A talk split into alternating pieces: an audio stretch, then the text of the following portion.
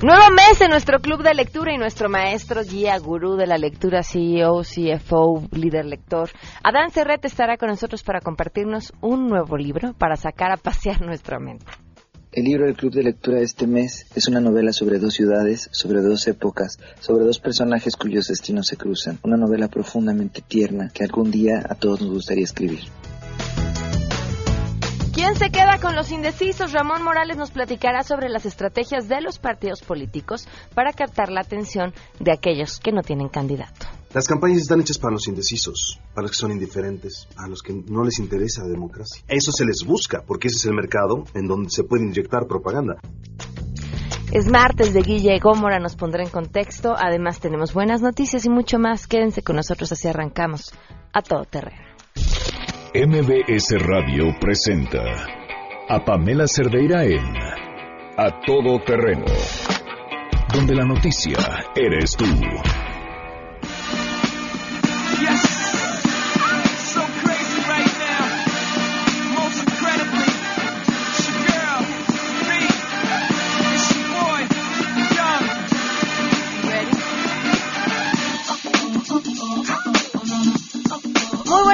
Tardes, bienvenidos a Todo Terreno. Gracias por acompañarnos en este martes 6 de marzo del 2018. Soy Pamela Cerdeira, los invito a que se queden aquí hasta la una de la tarde. Tenemos como siempre mucho que comentar y que compartir. El teléfono en cabina 5166-1025, además a través del WhatsApp 553332-9585 nos pueden mandar mensaje. En Twitter y en Facebook me encuentran como Pam Cerdeira. El correo electrónico es a todoterreno arroba mbs.com. La pregunta con la que mm, arrancamos el día de hoy tiene que ver con el recibo, el, recibo de luz. Y, les hacemos esta pregunta porque justo me escribía una persona en la semana y me decía, oye, mi recibo de luz ha crecido de una manera impresionante. Y, yo le decía, bueno, yo recuerdo que al principio bajaron, ahora no, no tengo referencia clara, pero ¿por qué no me compartes tus recibos? Y, y lo revisamos. Y entonces me compartió gustosa sus recibos y se los voy a leer, nada más para que veamos la evolución. Estamos en julio, ¿no? Julio del 2017 pagó 282 pesos. Septiembre del 2017, 776 pesos. Noviembre del 2017, 1.713 pesos. Es una persona que vive sola. Para el 12 de enero, 2.119 pesos. Agárrense. Para pagar este 8 de marzo es el límite para pagar. 5.252 pesos. Y me decía, lo peor es que ya he hablado a reclamar varias veces. Y la última vez le digo a esta persona, es que soy una persona sola, no, no puedo tener un consumo de cinco mil pesos.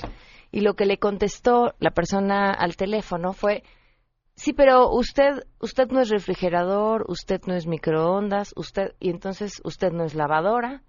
Y le dice, pero, pero ¿por qué es usted, ahora sí que, ¿por qué es usted tan grosero? Pues es que ya estamos hartos de toda la gente que nos habla para reclamar. Entonces, bueno, para que se harten, pero en grande, los invito a que nos manden sus recibos. Si tienen un histórico de recibos así como estos, nos los pueden compartir. El correo electrónico a todoterreno, arroba mbc.com. En Twitter me encuentran como Pam Cerdeira o en Facebook igual. Y, bueno, pues si se van a hartar, que se harten en serio. Por lo menos buscaremos también nosotros tener una respuesta. Le agradezco. Ah, bueno, esta es la pregunta. Esto nos contestaron. Queremos conocer tu opinión. A todo terreno. ¿Pagas más o menos de luz que hace dos años? Claro que pago más que el año pasado. Ahora pago 1.500 pesos al bimestre. Y antes era muchísimo menos. Sí, pago un poquito más de luz, un poco más que anteriormente, se paga un poco más, ya no es igual. No, no pago lo mismo, pago como el 5% más que hace como tres años. A todo terreno. Bueno, esperamos sus recibos. Le agradezco a Max Kaiser que nos acompaña vía telefónica, director anticorrupción del INCO. Gracias, Max. ¿Cómo estás? Muy buenas tardes. Pamela, ¿cómo estás? Qué gusto estar contigo y con todo tu auditorio. Pues ya nos adelantabas el día de ayer sobre lo que acaban de presentar y cómo compartirles y hacer al público entender estos datos. Pues mira, acabamos de presentar una cosa que le llamamos el índice de riesgo de corrupción en contrataciones públicas en México. Es el primer índice que se hace de este tipo y lo hacemos básicamente por lo que te platicaba ayer. Necesitamos en México mucho más datos sobre datos duros, sobre dónde están los riesgos de corrupción. Es decir, tenemos varios índices internacionales, tenemos varios ejercicios de entidades internacionales que nos ayudan más o menos a saber cómo vamos en términos de corrupción, pero creíamos que necesitábamos un índice concreto mexicano sobre riesgos de corrupción en el área más eh, sensible que tiene un gobierno, de donde vienen todos los grandes escándalos, que son las contrataciones públicas. Si te fijas, en los últimos 10 años, los grandes escándalos que hemos tenido en contrataciones públicas eh, digamos, los grandes escándalos que hemos tenido, perdón, en, en, México tienen que ver con contrataciones públicas, o con obra, o con adquisiciones, eh, la estafa maestra, o Odebrecht, OHL, todos esos casos tienen que ver con contrataciones públicas. Y lo que nosotros decíamos es, necesitamos medir dónde están los riesgos. ¿Cómo miden este riesgo? ¿Qué fue lo que hicimos? Eh, agarramos eh, cinco años de Compranet. ¿Qué hicimos? A través de una empresa que se llama Opi Analytics, que son nuestros socios en este tema, nos metimos a hacer minería de datos. Es que nos eh, pusimos una serie de robots digitales a bajar datos de Compranet de manera perfectamente legal, todos los datos son públicos, y nos pusimos a bajar 230 millones de celdas para crear una base de datos de 700 mil procedimientos de 2012 a, 2015, a 2017 son cinco años y medio de datos de todas las contrataciones públicas del gobierno federal. Y lo que hicimos después fue utilizar un eh, índice, una, una, una fórmula que creó Robert Klitzkart, que es uno de los maestros más famosos en el mundo sobre temas de corrupción, es un maestro de Harvard, que dice corrupción es igual a menos competencia, menos transparencia y más impunidad. Pues con base en esas tres componentes, lo que nosotros hicimos fue 43 fórmulas, 16 para saber cuánta competencia hay en cada unidad compradora, 14 para saber cuánta transparencia hay en cada unidad compradora y 13 para saber cuánta impunidad hay en cada unidad compradora. Con eso llegamos a un, una calificación que le ponemos a cada una de las 1.537 unidades compradoras del gobierno federal y entonces lo que tenemos al final es la unidad de más alto riesgo hasta la 1537. ¿Quién sale mejor y quién sale peor parada? Pues mira, una vez que agregamos las unidades de más alto riesgo del gobierno federal, lo que hicimos fue ver dónde se concentran estas unidades y sacamos la lista de las 10 dependencias y entidades que concentran las unidades de más alto riesgo. La Comisión Federal de Electricidad es la única. hablando de. hablando de. Justo eh, empata con tu nota anterior. La Comisión Federal de Electricidad es la, de, la entidad que más unidades compradoras de alto riesgo tiene con 91, el ISTE 46, el IMSS 42, Aeropuertos y Servicios Auxiliares 28, la Secretaría de Comunicaciones y Transportes 17, Prospera 17, el ICONSA 14, la Comisión Nacional de Pueblos Indígenas 11, Sagarta 10 y Semarnat 9. Estas son las 10 dependencias y entidades que más unidades de riesgo concentran y estamos hablando de eh, las dependencias y entidades que concentran más de la mitad del gasto que analizamos que son 2.3 billones de que son más o menos el 10% de todo el gasto público federal que se hace de cualquier cosa. Entonces, una muestra gigantesca la que tenemos en nuestras manos y lo que generamos es un índice que nos permite saber dónde están los riesgos para focalizar los esfuerzos de auditoría, de detección de, de corrupción, de investigación, de sanciones, etcétera. Pues vaya, datos valiosísimos, Max, y, ojalá que quienes tienen que tomar las decisiones no quiten el dedo del renglón y los utilicen para que se traduzcan en lo que dices, mejores decisiones, mayor competencia a la hora de las licitaciones y, por supuesto, menos corrupción. Así es, eh, y, le, digo a tu, auditorio que todas estas bases de datos y el estudio completo están ya disponibles en la página del INCO eh, porque lo que pedimos es, estos son los datos que nosotros y los hallazgos que nosotros sacamos como conclusiones, pero están a la disposición de todo mundo para que todo mundo se meta a escarbarle, a hacer, a moverle, a generar fórmulas distintas para usar estos datos de la mejor manera posible. El chiste es que estos 230 millones de celdas nos ayuden a sacar conclusiones de cómo debemos hacer mejor política en contrataciones públicas. Claro. Muchísimas gracias, Max. A ti, Pamela, saludos a todo el auditorio. Que estés muy bien. 12 con 11, vamos con la información de una vez.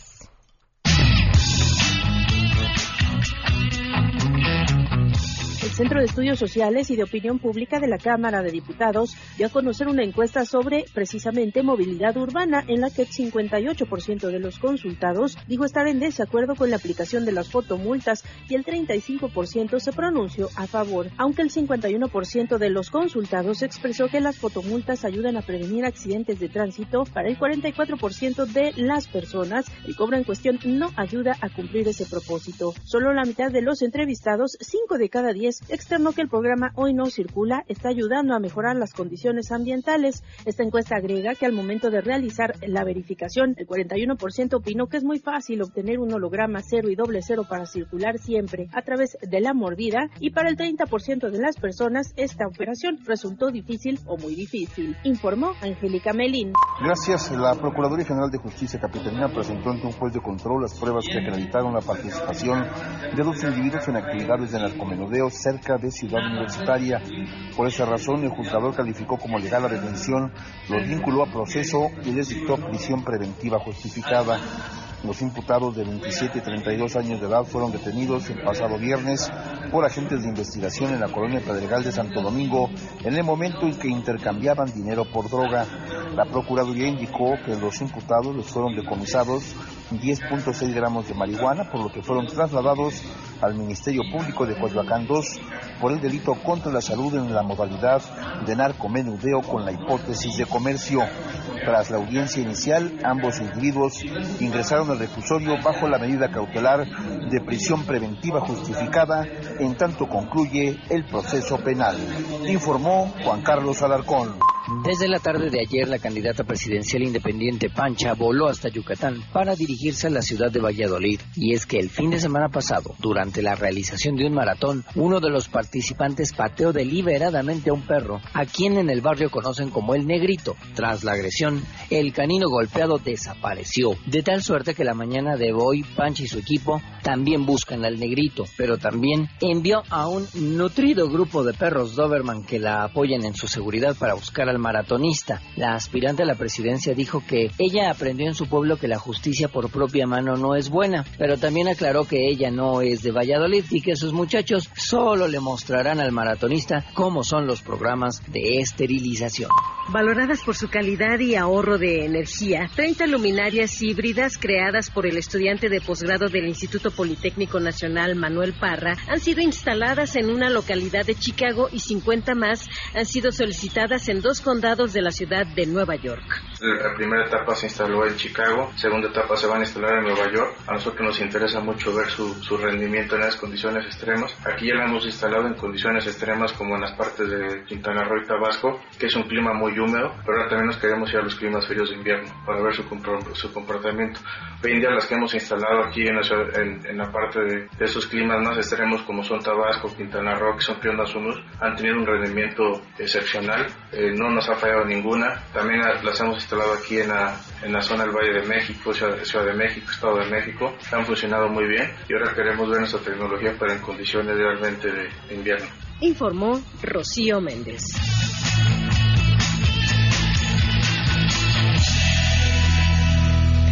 12 con 15 me comparten un um, post de Susana Zabaleta del 26 de febrero con sus recibos de luz, 800 pesos, 4.972, 29 de octubre, 26 de diciembre, 7.094, primero de marzo, 12.403 pesos, 12.000 de luz. Vámonos con las buenas.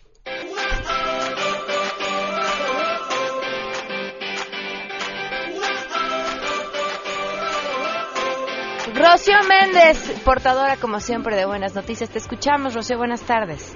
Buenas tardes, Pamela. El equipo estudiantil UNAM Space, nacido en la Facultad de Ingeniería de la Universidad Nacional Autónoma de México, ya se alista para conformarse como una asociación estudiantil y prepara a una segunda generación de alumnos interesados en la carrera espacial. Desde la academia se han relacionado temas espaciales y van a participar estos muchachos en concursos internacionales y también habrán de ser vinculados con profesores, investigadores e industriales en el área que tendrán escaso desarrollo fuera de aulas y laboratorios universitarios, pero con sus aportaciones van a crecer por bien del país.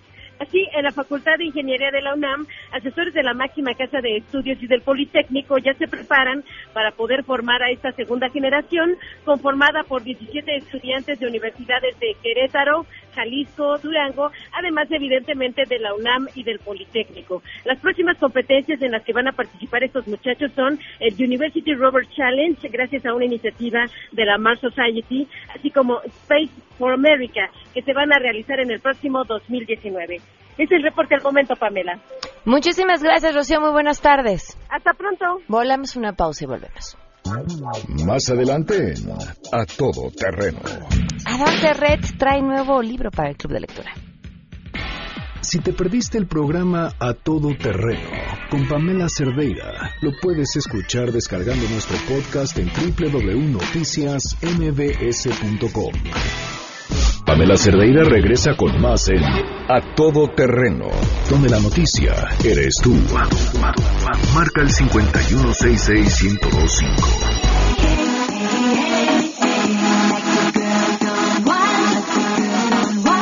12 con 19 nos escribe, nos llama Roberto Centurión, dice la señora, se refiere a la que fue a reclamar a la CFE. Le contestaron decente. Cuando yo fui a aclarar el monto excesivo que me han llegado en los recibos, me respondieron que de seguro hice una fiesta y fue por eso.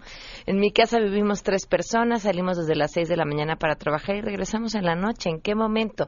Eduardo Hernández, hace un año nos cambiaron a todos nuestros medidores por unos nuevos y desde, y desde ahí el recibo ha llegado muchísimo más caro.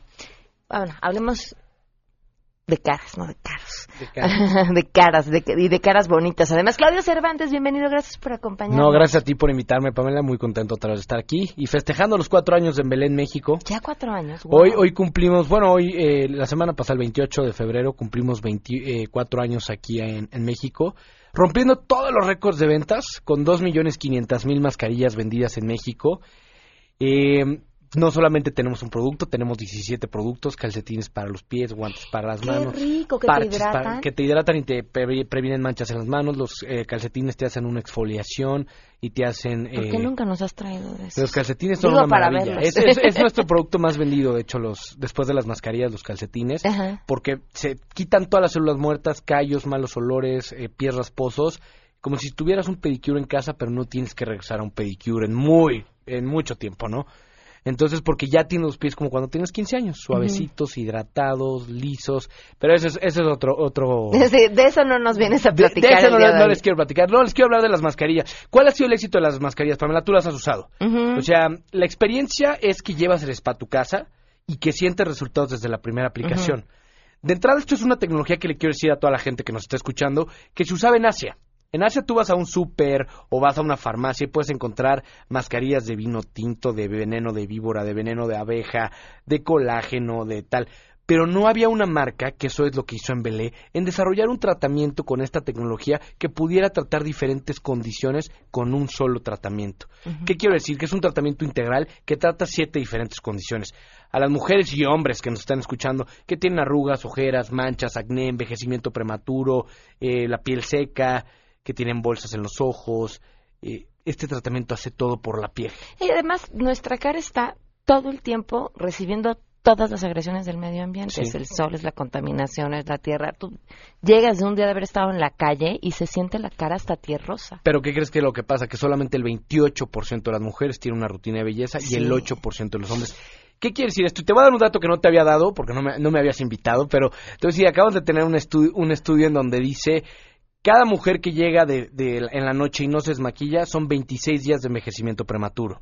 Ahora, Te odio. nada, más, nada más por decírmelo porque era mucho más feliz sin saberlo. Sí, bueno, Sí. ya lo saben, cada vez que lleguen en la noche y no se desmaquillen son 26 días de envejecimiento prematuro.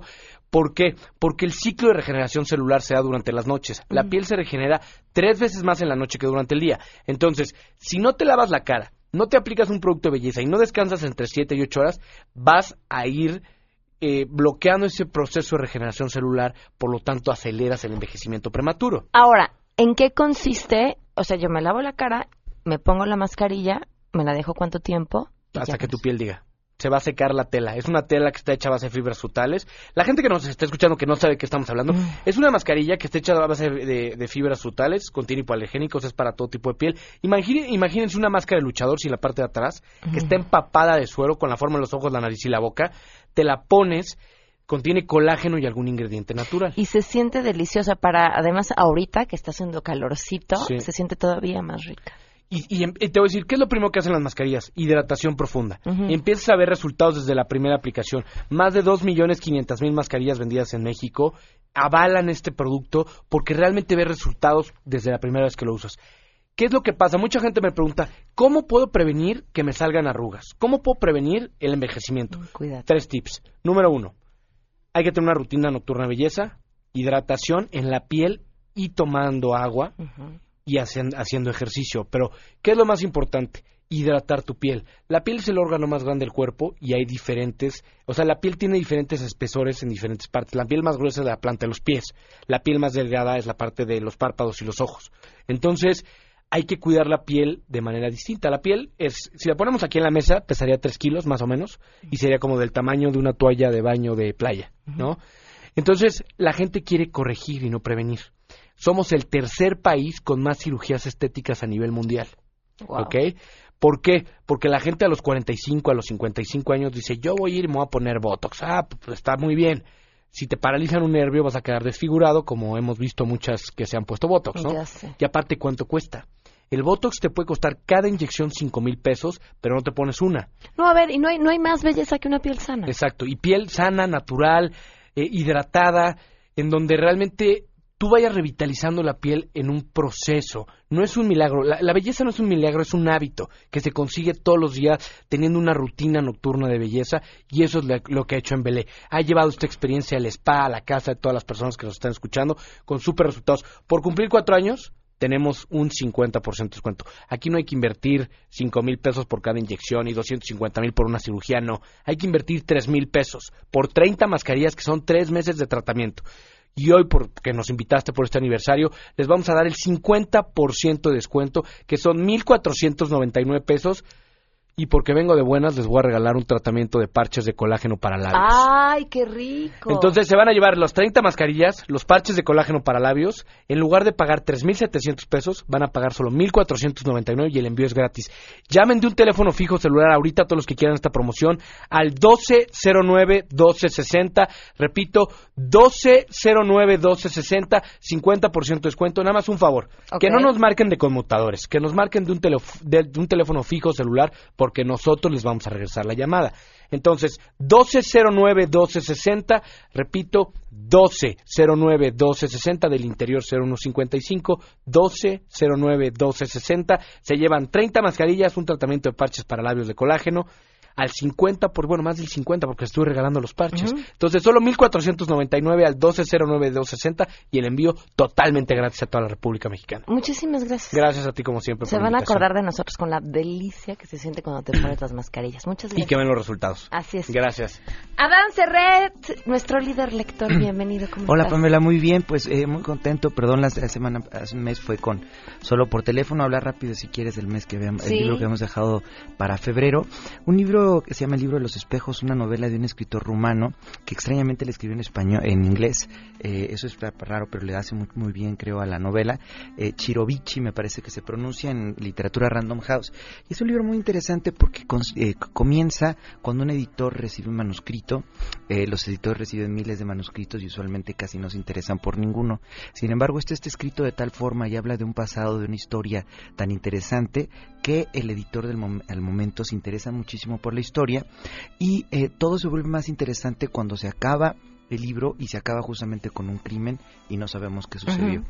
Este editor va entonces en busca del, del, de quien le mandó, el escritor que le mandó este libro y como nos podemos esperar, ese hombre luego, luego, poco tiempo después de mandar el manuscrito muere.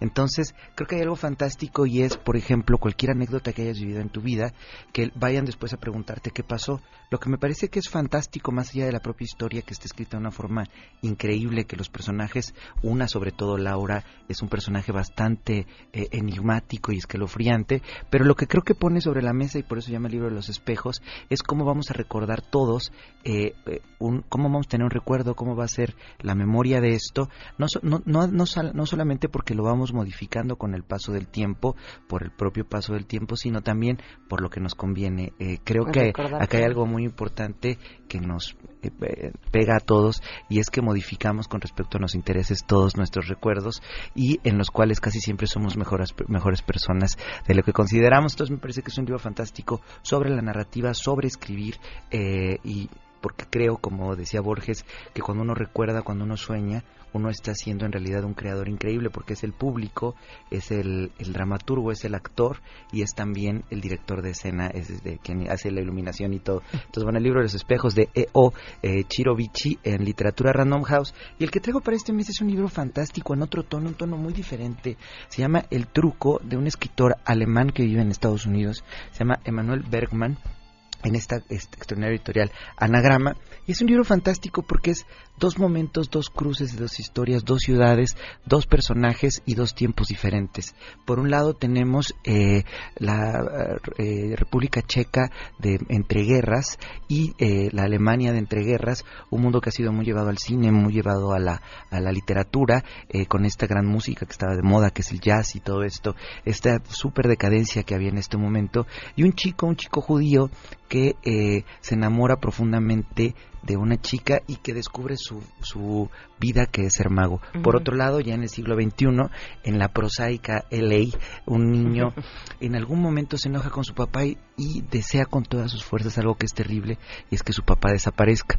Poco tiempo después sus papás se divorcian y él siente que es su culpa y eh, por azares del destino descubre un disco de un mago, un disco que para él es una cosa, una reliquia horrible que no sabe ni cómo reproducir porque es un LP. Bueno, se pone a reproducir en el LP después de muchas cosas y cuando va a decir el mago cuál es el método del amor eterno y cómo se puede eh, eh, regenerar esto, se raya el disco y no puede escucharlo. Entonces el niño va en busca de este mago que luego descubrimos que es ese otro niño de entreguerras. Entonces se mezclan dos historias, dos generaciones que a la una a la otra se dicen muchísimo. Digo que es un libro muy diferente, eh, por momentos es, parece un libro escrito para jóvenes de lo fresco que es. Es absolutamente divertido, de repente te ríes muchísimo con él, pero también es un libro muy ingenuo y eso siempre me gusta de un escritor. Es un libro que no le teme para nada a ser claro, a ser preciso, a no irse por las ramas y a contar una historia con muchísima belleza. Entonces, bueno, creo que gran parte importante del club de la lectura, de, de hacerte un lector, creo que justamente a Jorge Luis Borges eso le interesaba muchísimo, más que lo que había escrito, le gustaba la calidad que tenía como lector.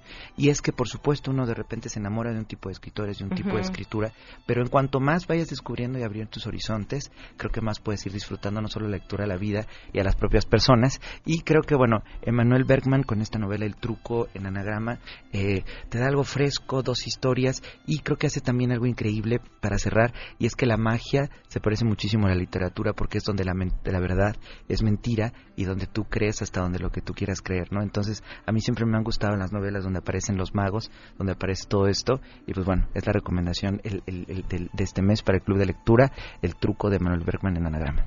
Lo subimos también a la aplicación de Goodreads o pueden meterse a la página goodreads.com, buscar a todo terreno y ahí automáticamente nos encuentran con diferentes discusiones por cada libro, por si quieren leer algún anterior y por supuesto acompañándonos mientras leemos el truco. Muchísimas gracias. Gracias a ti, Pamela.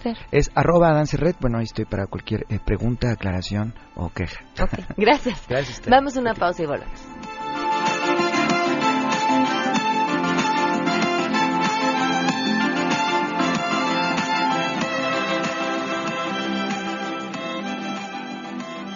Pamela Cerdeira es a todo terreno. Síguenos en Twitter, arroba Pam Cerdeira.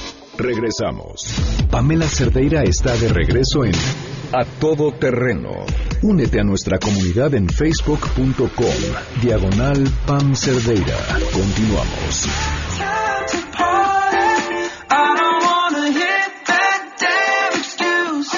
Con nosotros Ramón Morales, consultor político. Bienvenido, Ramón, ¿cómo estás? Hola, ¿cómo estás, Pamela? Muchísimas gracias por invitarme a tu programa. Un saludo a todo tu auditorio en, este, en esta hermosa semana cálida, cálida primavera que ya está a punto de empezar. Gracias por darnos luz sobre el periodo de las eh, terribles intercampañas que estamos viviendo, que se parecen como un episodio de un ataque, un apocalipsis zombie, una cosa sí, afortunadamente ya todo se había visto. Por lo menos las cosas están muy, como muy by the book. En general, las cosas que pueden verse en el panorama de las intercampañas ahorita ya se había visto o alguien ya lo había estudiado antes. Y bueno, lo primero es reducir la campaña a una cosa que sea fácil de manejar. Cuando la gente tiene una elección muy complicada entre muchos candidatos, tiende a ser menos participativa a la hora de la elección, porque ponderó demasiado tiempo y no logró decidirse. Entonces, para facilitar la decisión, se trata de hacer en binomios. Entonces, por lo menos en el último spot del PRI, en el que utiliza las famosas imágenes de Napoleón Gómez Urrutia y del Baster que fue publicada esta semana, lo que hablan es de un binomio, ¿no? Ir hacia adelante o ir hacia atrás. Ir hacia adelante con la experiencia o hacia atrás con el odio.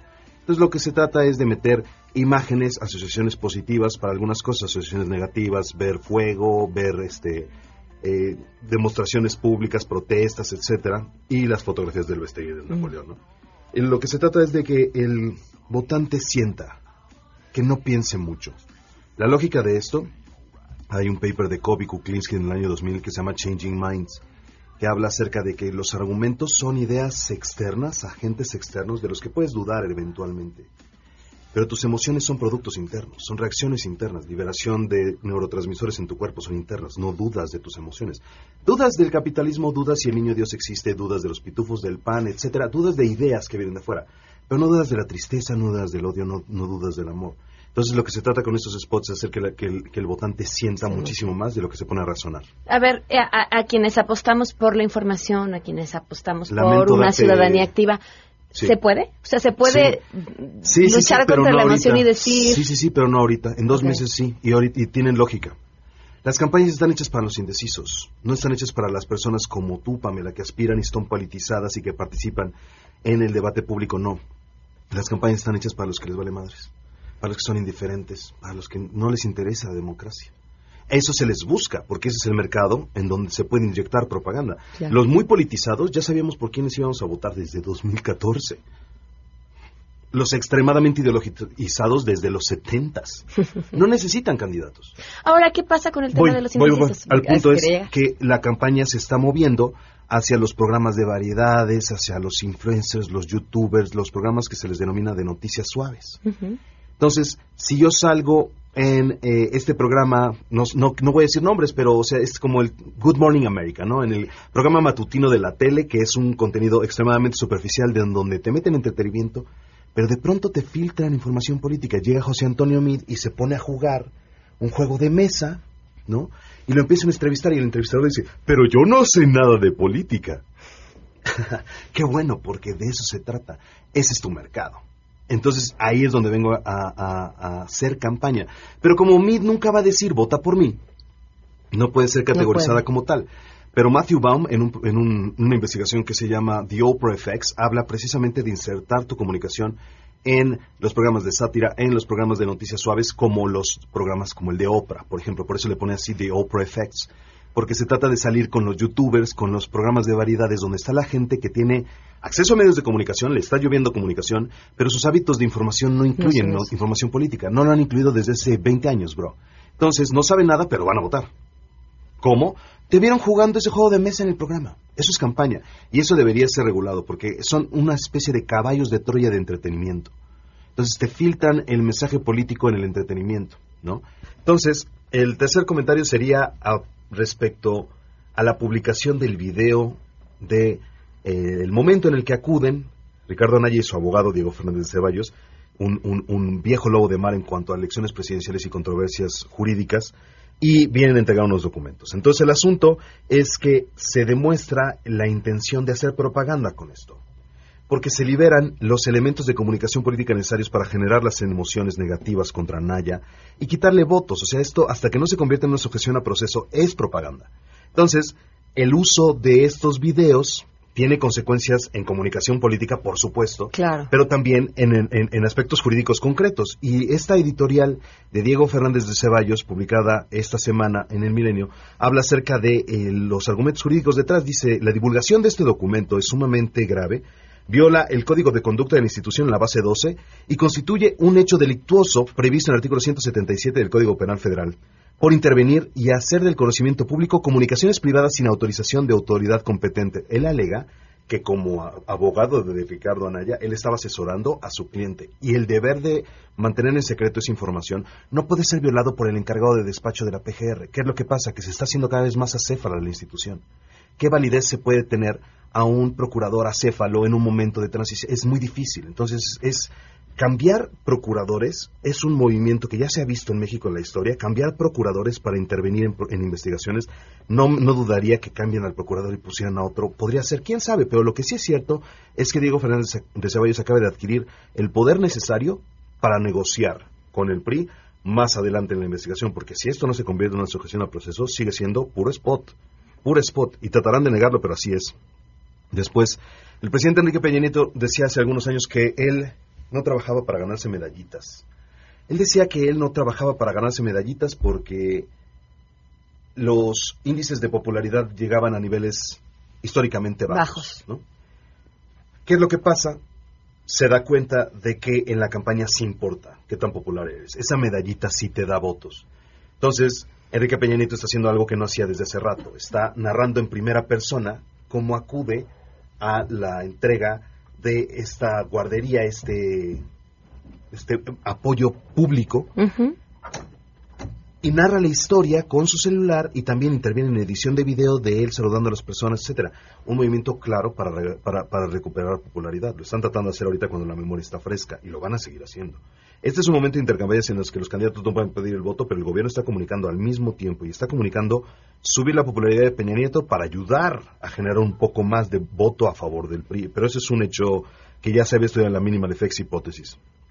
Y por último, solamente mencionar, Pamela, que tenías razón. Hace aproximadamente dos semanas decías que había una estrategia jurídica detrás del nombramiento de Germán Martínez y tienes toda la razón. Se le nombró como el, pues uno de los coordinadores del equipo de defensa de eh, la estrategia jurídica y eh, lo interesante es ver cómo en efecto Andrés Manuel López Obrador le asigna la responsabilidad de hacer lo mismo que hizo para Felipe Calderón. Defender el voto para ganar la presidencia de la República. Interesante cómo la imposibilidad de concretar un proyecto le permitió transitar entre estos dos sexenios y Germán Martínez se está convirtiendo en una especie de José Fouché jurídico mexicano, una imagen que permanece en las alturas precisamente por la destreza jurídica en la operación electoral y esto demuestra la importancia de darle a la campaña tres momentos.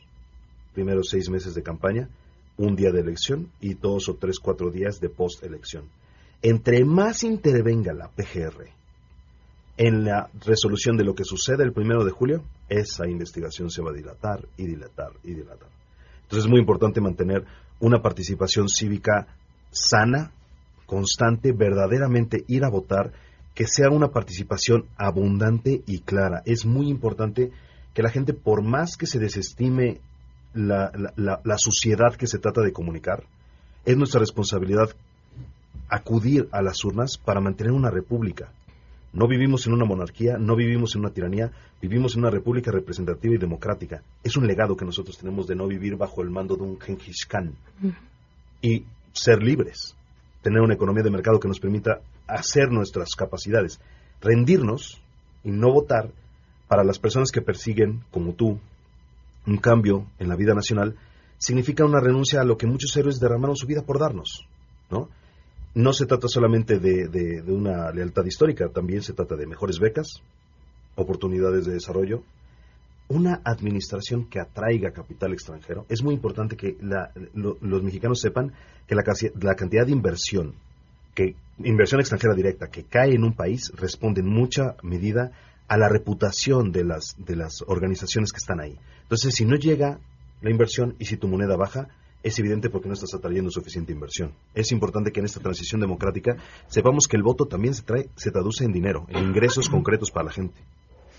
Ramón, teníamos eh, nada más por último para hablar los indecisos. ¿Qué va a pasar con los indecisos? Vamos a ver. Para generar la capitalización con el indeciso hay que hacerse muy similar.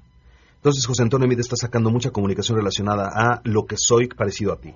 Soy Pisces, me gustan los videojuegos, eh, me gustan estos tacos, me gusta hacer esto, soy papá, soy esposo. Es muy interesante para las personas que están diseñando los guiones de los, de los, de los spots de José Antonio Mid. Les doy un mensaje. En el capítulo 3 de Political Brain de Drew Weston habla de que si no hablas de amor, no se te va a creer. En el capítulo 2 les dice, y siguen presumiendo que el doctor viene de Yale, ya les dijeron en un libro que eso no funciona. Lo trató de hacer John Kerry, no le funcionó. Estratégicamente no lo hizo Bill Clinton, porque él sabe perfectamente que eso genera una separación. Entonces el indiferente no se va a sentir atraído porque estudiaste en Yale. Se va a sentir atraído porque a lo mejor tú, con tu posgrado, les traes oportunidades pero parece que no leen los libros completos. El punto es, si no dices que en estos 23 años de casado has descubierto el amor, es muy poco probable que generes los votos que quieres, porque la gente lo que quiere escuchar es sobre amor, lealtad al hermano, lealtad al hijo, la, la, maternidad, la paternidad, la afiliación, la lealtad a la raza. Eso es exactamente lo que el discurso de campaña tiene que impulsar. No solamente que estás muy cañón en la escuela, y les ha fallado mucho servirme como... Andrés Manuel lo, lo ha estado haciendo, eh, Anaya también lo ha estado haciendo, el uso de los hijos o la pareja a la hora de tratar de transmitir el mensaje desde las precampañas. Eso comunica con todos. Todo aquel que es hermano, todo aquel que es mamá, todo aquel que es papá, todo aquel que es familia, todo aquel que tiene que cree en Dios, que cree en la superioridad de su pueblo, siente eso y lo tienes que comunicar, porque los discursos de políticas transversales y de migración de capitales macroeconómicos que vienes dando desde hace dos sexenios no generan la conexión emocional que el votante quiere. ¿Cómo generas esa conexión emocional? Hablando de amor, hablando de felicidad, hablando de superioridad. No se trata solamente de decir lo mejor está por venir, sino dejar de atacar a Andrés Manuel. Se la vive atacando Andrés Manuel, José Antonio Mide en Twitter por un lado dice, no, esto es una campaña de, de, de, de, propuestas, etcétera, pero, en Twitter es todo es sarcasmo, todo es sarcasmo contra Andrés Manuel. Lo que más comunica es lo emocional y todo lo que se dedica a comunicar sobre Andrés Manuel es negativo y con sarcasmo. Y las propuestas que lanza no controlan la agenda pública. Lo que él, lo que él propone, lo que él diseña, no es retomado por los medios. Entonces él está atorado en este juego en el que las emociones negativas que comunica el PRI no le sirven debió de haber sido constante con la narrativa que le han cambiado mucho tiempo de lo mejor está por venir y hacer a soñar a México, hacer a soñar a México, pero va a perder en los debates como los perdió Al Gore y seguramente como lo perdió Javier Corral. Un mejor eh, especialista en política pierde contra un mejor orador. Así le ganó Bush a Al Gore, así le ganó a Naya a Javier Corral, así le va a ganar a Naya a Mid y a Andrés Manuel, siendo visual extremadamente visual. Anaya sabe lenguaje no verbal, lo controla y ha sido capacitado igual que Bill Clinton. Y además va a traer mucha gráfica. Ramón, que te sigan en tus redes sociales. Sí, muchísimas gracias. muchísimas gracias, Pamela. Eh, Ramón Morales Aguirre en Facebook y arroba Super en Twitter. Muchísimas gracias por habernos acompañado. Muchísimas gracias a ti, querido. Volvemos.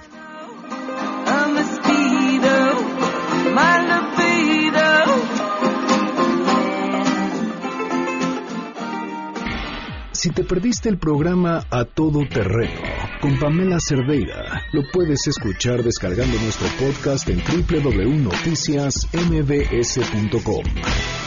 Estamos de regreso. Síguenos en Twitter, arroba Pam Cerdeira, Todo Terreno, donde la noticia eres tú. Continuamos. En contexto. En contexto. Periodismo de opinión con Guillermina Gómora. A todo terreno 12 con 53. Guille Gómora, bienvenida. Gracias, Pam. Buenas tardes a ti a nuestro auditorio. Pues hoy vengo un poquito adelantada en la agenda. El próximo jueves 8 de marzo, como cada año, se celebra el Día Internacional de la Mujer. Así es. Y pues yo estoy consciente, y lo propongo y lo promulgo, que las mujeres somos agentes de cambio. Así debería, debiéramos conducirnos en la vida, porque pues mucha de nuestra responsabilidad está en la de formar pues a nuestros hijos, a nuestros sobrinos, a quienes están en nuestro entorno. Y sin embargo, las condiciones en, México y en el mundo no son las más favorables para estas tareas que a veces tenemos que decidir. Solo en México, nada más por número, deberíamos de eh, generar esta transformación, porque sabes, en el país somos más de 61 millones de mujeres contra 58 millones de hombres que habitan este país. Nada más por número. sí, somos más de la mitad. Somos más de la mitad. Y bueno, también en lo que es en las elecciones tenemos un papel fundamental. En el padrón electoral representamos el 52% y somos las que más votamos, las que más acudimos a las urnas. Así es. Pero yo creo que para generar este efecto de funcionar como agentes de cambio, nosotros tenemos que tomar conciencia de lo que somos y de lo que representamos en el núcleo social. Si no tenemos conciencia de lo que somos y representamos, pues seguiremos padeciendo muchas cosas. Nos ha costado mucho trabajo abrir brecha a ti, a mí, a, quien, a las mujeres que nos escuchan en el país eh, ir ganando un lugar en el sector laboral, en la casa, ganar el respeto. Porque tenemos la otra parte, lamentablemente, en nuestro país, que en los últimos seis años, fíjate, la ONU acaba de dar una cifra de miedo. Dice que tan solo en los últimos seis años han muerto 26 mil mujeres.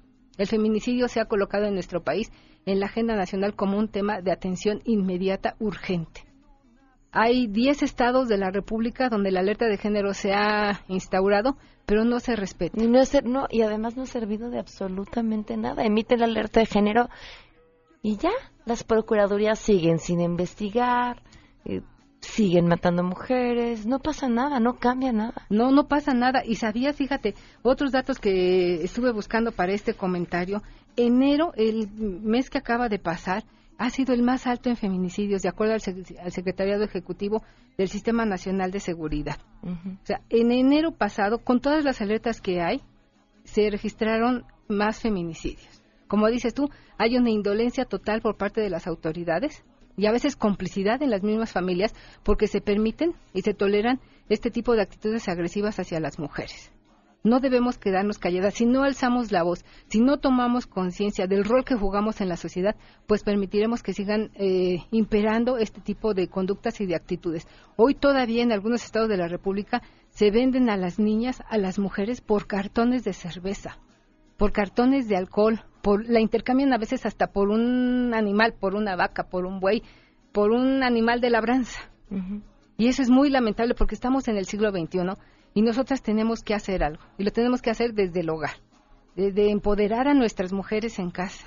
De nosotras, insisto, asumir este rol preponderante. Fíjate que yo cuanto más fuerte veo este discurso que ha crecido recientemente y que ahora tiene como mucho más eco, me da mucho gusto que así sea y a la vez me dejen claro lo mucho que nos falta. Nos falta mucho. Cuando, cuando salimos a gritar y es que falta esto y es que todavía no ganamos lo mismo y es que todavía no tenemos las mismas oportunidades y es que nos siguen juzgando por lo que nos ponemos y es que, dices, sí, eh, pareciera que, que seguimos en la Edad Media. Exactamente. Fíjate, pero hay un movimiento muy interesante que se ha construido a nivel internacional que se llama, el hashtag es 2018M.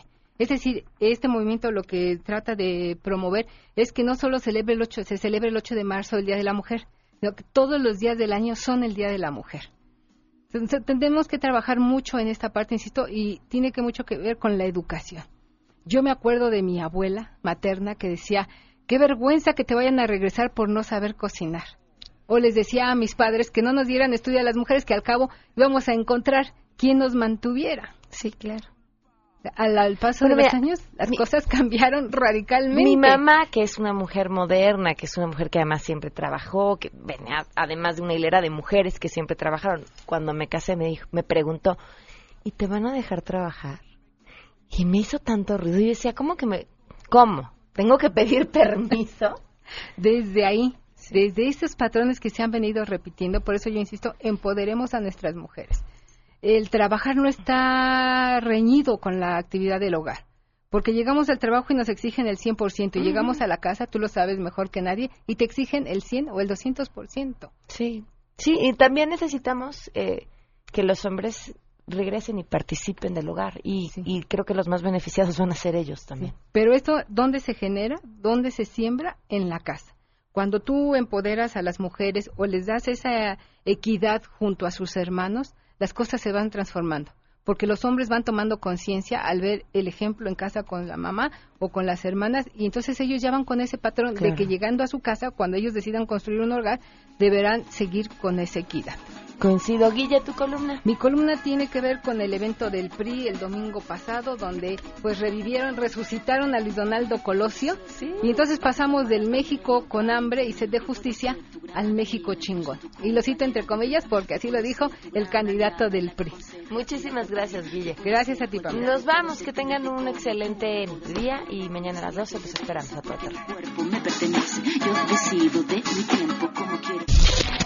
MBS Radio presentó a Pamela Cerdeira en A Todo Terreno. Te esperamos en la siguiente emisión, A Todo Terreno, donde la noticia eres tú. MBS Radio, en entretenimiento, estamos contigo.